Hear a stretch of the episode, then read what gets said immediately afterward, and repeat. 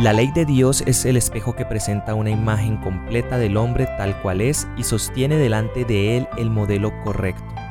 Algunos se alejarán y olvidarán este cuadro, mientras otros emplearán epítetos injuriosos contra la ley como si esto pudiera remediar sus defectos de carácter. Pero otros, al verse condenados por la ley, se arrepentirán de su transgresión y, mediante la fe, en los méritos de Cristo, perfeccionarán el carácter cristiano.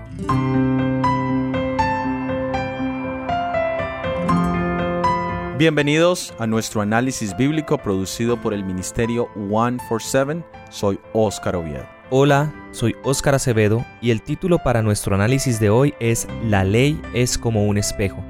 Encuentra el vínculo al estudio completo en la descripción. Hemos estado hablando de la ley en el sentido general de la palabra y allí hemos estudiado la ley moral y la ceremonial. Hoy queremos analizar la ley moral en vista del pasaje de Santiago capítulo 1 versículo 23 al 25. Porque si alguno es oidor de la palabra, pero no hacedor de ella, este es semejante al hombre que considera en su espejo su rostro natural, porque él se considera a sí mismo y se va, y luego olvida cómo era mas el que mira atentamente en la perfecta ley, la ley de la libertad, y persevera en ella, no siendo oidor olvidadizo, sino hacedor de la obra, éste será bienaventurado en lo que hace. Y aquí el pasaje nos menciona el espejo. Y es interesante analizar este elemento. ¿Qué es un espejo? Pudiéramos irnos hacia el pasado porque pues ahora los espejos son hechos de vidrio, una especie de sticker plateado que hace que se refleje la luz, pero en el pasado estos espejos eran hechos de otro material, como lo dice en, en Éxodo capítulo 38 versículo 8. También hizo la fuente de bronce y su base de bronce de los espejos de las mujeres que velaban a la puerta del tabernáculo de reunión. Y aquí nos dice de qué eran hechos estos espejos. Estos espejos eran hechos de un metal, el bronce. Es interesante analizar varios aspectos. Primero, el espejo era traído de un metal, un metal que por lo general no es suave, es duro, es áspero. Este metal tenía que ser pulido de una forma dedicada y delicada para poder hacer que quedara totalmente brillante, plano y perfectamente pulido para poder reflejar una imagen. Lo segundo que podemos analizar es cómo funciona el espejo. El espejo en, en, sí es una superficie pulida que refleja la luz y aquí tenemos dos elementos interesantes. Primero, que este metal tiene que ser pulido y segundo, que este metal refleja la luz. Y nosotros en esencia percibimos las imágenes y percibimos todo lo que nosotros vemos a través de la luz. Es por eso que si hay poca luz, posiblemente no veamos bien o no veamos nada. Y si comparamos este objeto, este espejo, con lo que la Biblia nos quiere explicar como una analogía de lo que significa la ley, podemos entender un poco mejor por qué la Biblia nos emplea este ejemplo en específico. La cantidad de luz que nosotros tenemos es la cantidad de luz que se va a reflejar. La ley viene siendo este espejo que nos permite ver qué tanta luz reflejamos nosotros. El espejo fue utilizado a lo largo de la historia humana y la cultura hebrea no fue la excepción. Incluso era parte fundamental del tabernáculo era la fuente de metal que estaba en la entrada del tabernáculo de la reunión. Al lavarse los sacerdotes podían ver sus imperfecciones. Nosotros como seres humanos tenemos la necesidad de contemplar nuestra imagen con el objetivo de corregir nuestro aspecto físico. Y los espejos han sido muy útiles, muy importantes para este objetivo. Hoy los espejos no solo están en los baños, sino en los cuartos de las casas, en las áreas públicas, hasta en los vehículos encontramos espejos. Y este siempre cumplirá su misión, reflejar nuestra imagen de manera exacta. De acuerdo al pasaje de Santiago, capítulo 1, versículo 23, la Biblia es como un espejo porque al escudriñarla muestra nuestra condición, nos habla y nos indica nuestras imperfecciones éticas y morales, en especial la ley de la libertad. Haciendo una alusión a la ley de Dios y a los diez mandamientos, es un espejo de mi estado moral. Pero no es suficiente solo mirarnos de manera rápida y no tomar acciones para corregir lo que está mal, tanto en lo físico como en lo moral. Por eso el consejo del apóstol Santiago es mirar atentamente, no siendo oidor olvidadizo, sino siendo hacedor, es decir, mirar, evaluar y hacer algo al respecto. ¿Qué obra nos invita a ser el espejo de la ley de Dios?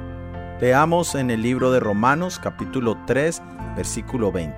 Porque por las obras de la ley ningún ser humano será justificado delante de él, ya que por medio de la ley es el conocimiento del pecado. Sigamos leyendo en el libro de Romanos, en el capítulo 7, el versículo 7. ¿Qué pues diremos?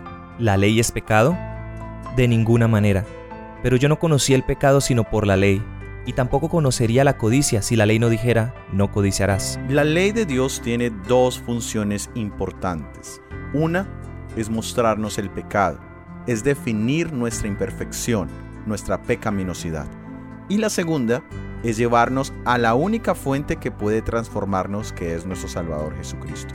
Esto específicamente lo analizamos en nuestro análisis pasado, cuando hablábamos que Jesucristo era el fin de la ley.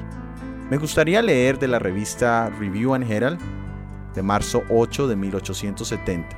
El pecado no aparece como pecado a menos que se vea en el espejo veraz que Dios les ha dado como una prueba de carácter.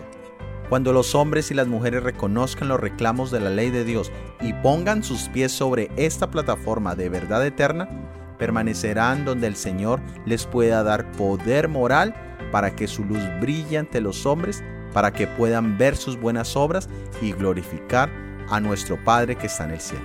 Leamos ahora en el libro de Job, capítulo 13, versículo 23. ¿Cuántas iniquidades y pecados tengo yo? hazme entender mi prevaricación y mi pecado. Nos decía el pasaje anterior que no siempre el pecado es visible a primera vista. Y a veces cuando lo vemos no nos parece tan pecado. De la misma manera en que Job solicitaba la ayuda de Dios para que le mostrase su pecado, nosotros debemos hacer exactamente lo mismo. Pero para ello necesitamos mirar atentamente a la ley de la libertad. Los diez mandamientos tal cual son presentados en las Sagradas Escrituras amplían los requerimientos de la ley, porque cada principio de los diez mandamientos es santo, justo y bueno, tal como lo dice el libro de Romanos.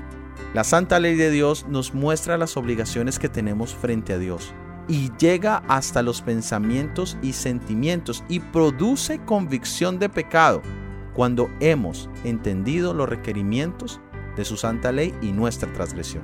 Si la ley de Dios solo abarcara la parte externa de nuestra conducta, nosotros no seríamos culpables de pensamientos, de deseos o de maquinaciones o designios erróneos. Pero la ley de Dios requiere que el alma sea pura, que la mente sea santa, que los pensamientos y los sentimientos estén de acuerdo con la norma de amor y justicia expresada en los diez mandamientos. Vamos a ver una historia en el Antiguo Testamento en el primer libro de Reyes, capítulo 22, versículos 8 al 13. Entonces dijo el sumo sacerdote Hilcías al escriba Safán, He hallado el libro de la ley en la casa de Jehová. Hilcías dio el libro a y lo leyó.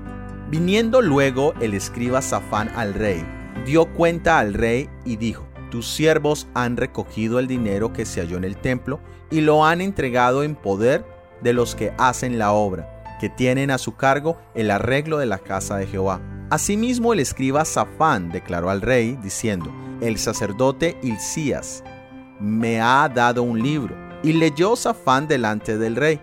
Y cuando el rey hubo oído las palabras del libro de la ley, rasgó sus vestidos. Luego el rey dio la orden al sacerdote Hilcías, a Ahicam, hijo de Safán, a Acbor, hijo de Milcaías, al escriba Safán y a Asaías, siervo del rey, diciendo, Id y preguntad a Jehová por mí, y por el pueblo, y por todo Judá, acerca de las palabras de este libro que se ha hallado, porque grande es la ira de Jehová que se ha encendido contra nosotros, por cuanto nuestros padres no escucharon las palabras de este libro, para hacer conforme a todo lo que nos fue escrito. En este pasaje vemos que en el decimoctavo año del reinado de Josías, Dios lo eligió para supervisar la reparación del templo. Y fue mientras se realizaba este trabajo que se encontró el libro de la ley. A través de una mala gestión se había perdido y la gente había sido privada de su instrucción. Hermanos, ¿acaso hemos perdido el libro de la ley? ¿Acaso muchos de nosotros no hemos perdido de vista los preceptos que están en el libro sagrado?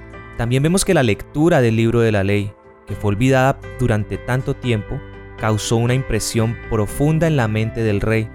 Se dio cuenta que debía hacerse algo para llamar la atención de la gente sobre esta ley y para guiarla a adaptar en sus vidas sus enseñanzas. Por su propio curso de acción mostró su respeto por la ley, se humilló ante Dios rasgando su ropa. En su posición de rey fue la labor de Josías llevar a cabo en la nación judía los principios que se enseñaban en el libro de la ley. Se esforzó por hacerlo finalmente. En el libro de la ley, él mismo encontró un tesoro de conocimiento, un aliado poderoso en el trabajo de la reforma. Ahora miremos la historia de Nehemías. Leamos en el libro de Nehemías el capítulo 8, los versículos 1 al 3. Y juntóse todo el pueblo como un solo hombre en la plaza que estaba delante de la puerta de las aguas, y dijeron a Esdra el escriba que trajese el libro de la ley de Moisés, la cual mandó Jehová a Israel. Y Esdras el sacerdote trajo la ley delante de la congregación, así de hombres como de mujeres, y de todo entendido para escuchar, el primer día del mes séptimo. Y leyó en el libro delante de la plaza que estaba delante de la puerta de las aguas, desde el alba hasta el mediodía, en presencia de hombres y mujeres y entendidos, y los oídos de todo el pueblo estaban atentos al libro de la ley. En la primera historia se nos habló de la reacción que tuvo el rey Josías cuando se le leyó el libro de la ley. Ahora encontramos a Nehemías. Sabemos que él no era levita, por lo tanto no era un sacerdote, no tenía una función directa en los servicios del santuario. Él era una persona laica, pero hizo una gran obra de reforma, fue un gran reformador. Pero su obra no hubiese sido completa si solo hubiese llevado a cabo la construcción de los muros de Jerusalén. Había una problemática mucho más grande en el pueblo de Dios que la carencia de los muros de la ciudad en Jerusalén. Y era la transgresión de la ley de Dios. Y no existe seguridad, no existe reposo, no hay justificación cuando se está en violación de la ley de Dios. No podemos esperar permanecer inocentes delante de Dios o estar en paz mediante los méritos de Cristo cuando todavía continuamos en pecado. Debe acabar la transgresión, debe cesar la violación de esos principios, debemos llegar a estar en paz con la ley de Dios. Y esto sucede cuando nosotros examinamos nuestra vida en el gran espejo moral, cuando vemos nuestros defectos de carácter, cuando nos vemos a nosotros mismos tal como somos, manchados, contaminados y condenados. Y allí también entendemos que la ley de ninguna manera puede quitar nuestra culpabilidad, no puede perdonarnos de ninguna manera. Debemos ir más allá. La ley, como decíamos la semana pasada, es un ayo, es un maestro, es una guía que nos lleva a Jesucristo. Allí debemos contemplar a nuestro Salvador que ha tomado nuestros pecados. Al contemplar a Jesús revelado en la cruz del Calvario, muriendo bajo el peso de nuestros pecados, el Espíritu Santo nos muestra la actitud que Dios tiene hacia todos los que se arrepienten de su transgresión. San Juan capítulo 3 versículo 16 lo resume al decir porque de tal manera amó Dios al mundo que ha dado a su Hijo unigénito, para que todo aquel que en él crea no se pierda, mas tenga vida eterna. Ahora leamos en Nehemías capítulo 8 versículos del 5 al 8. Abrió pues Esdras el libro a los ojos de todo el pueblo, porque estaba más alto que todo el pueblo. Y como lo abrió todo el pueblo estuvo atento. Bendijo entonces Esdras a Jehová Dios grande, y todo el pueblo respondió, Amén, amén, alzando sus manos, y humilláronse y adoraron a Jehová inclinados a tierra.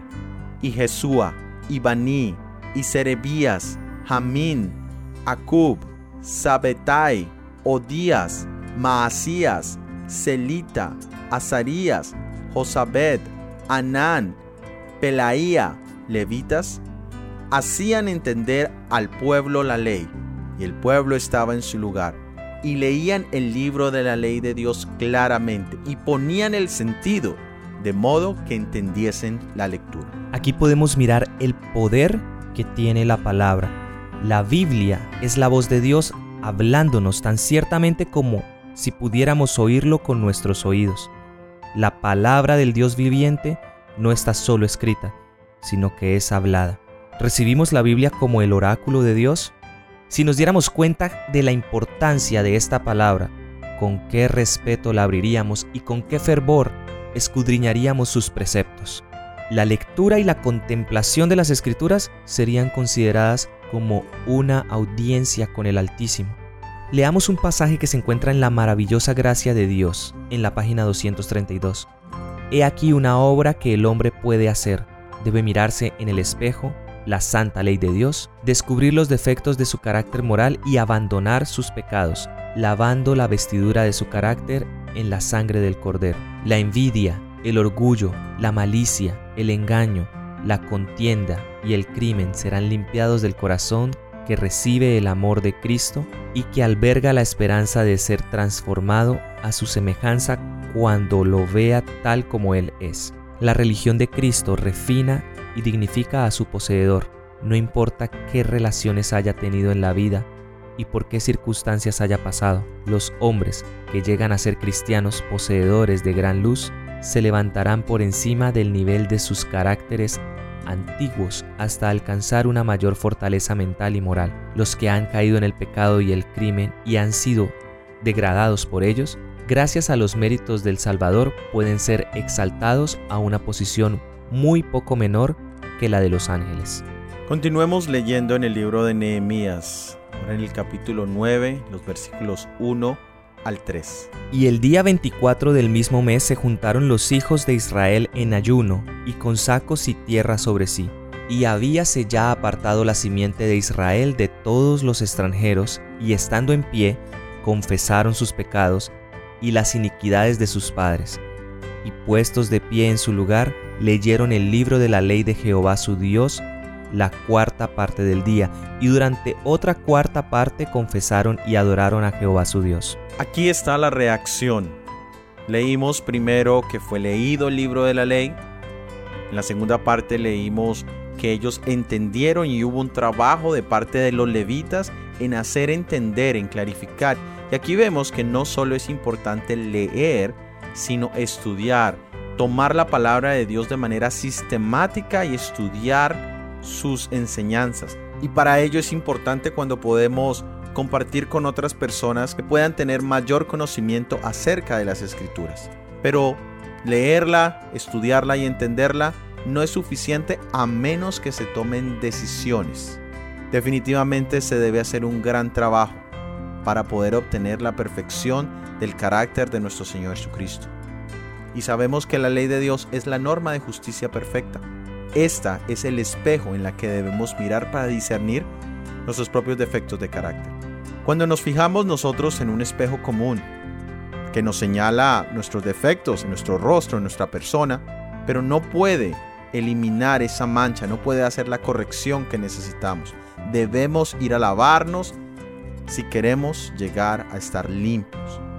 Y de esa misma manera es la ley de Dios, ese gran espejo o detector moral del pecado pero no hay ningún tipo de calidad de salvación en la ley de Dios. No tiene poder para perdonar a nadie. La provisión que se ha hecho para ti y para mí es si alguno peca, tenemos un abogado ante el Padre, a Jesucristo, el justo. Entonces, ¿cuál es la obra que tú y yo debemos hacer? Es ejercitar el arrepentimiento hacia Dios. Es depositar nuestra confianza en los méritos y en la vida de nuestro Salvador Jesucristo. En su sangre preciosa, cualquier mancha de pecado que tú tengas puede ser lavada. Hay una fuente abierta para cada creyente y para la limpieza del pecado que ha contaminado tu vida. Solo puede ser eliminada si se lavan en esa fuente que Jesús ha proveído. La invitación para todos nosotros es que debemos mirar a la ley de Dios como ese espejo especialmente cuando nos sentimos inclinados a hacer alargue de nuestra elevada profesión de santidad. Tal vez puede ser porque no nos estamos mirando o estamos mirando de lejos la ley de Dios. Porque cuando vemos la amplitud, la profundidad de la palabra de Dios, entonces comprendemos que Dios discierne los pensamientos, los intentos del corazón. Y allí no hay forma de que nos jactemos de infabilidad, de perfección humana. Quiera Dios regalarnos la posibilidad de que esta sea una realidad en tu vida y en mi vida. Hemos llegado al final de este episodio del análisis bíblico. Para la próxima semana tendremos el análisis bíblico La ley es espiritual. Recuerda suscribirte y si ha sido de bendición, por favor, compártelo con al menos una persona. Déjanos sus opiniones en los comentarios. Que Dios te bendiga. Amén.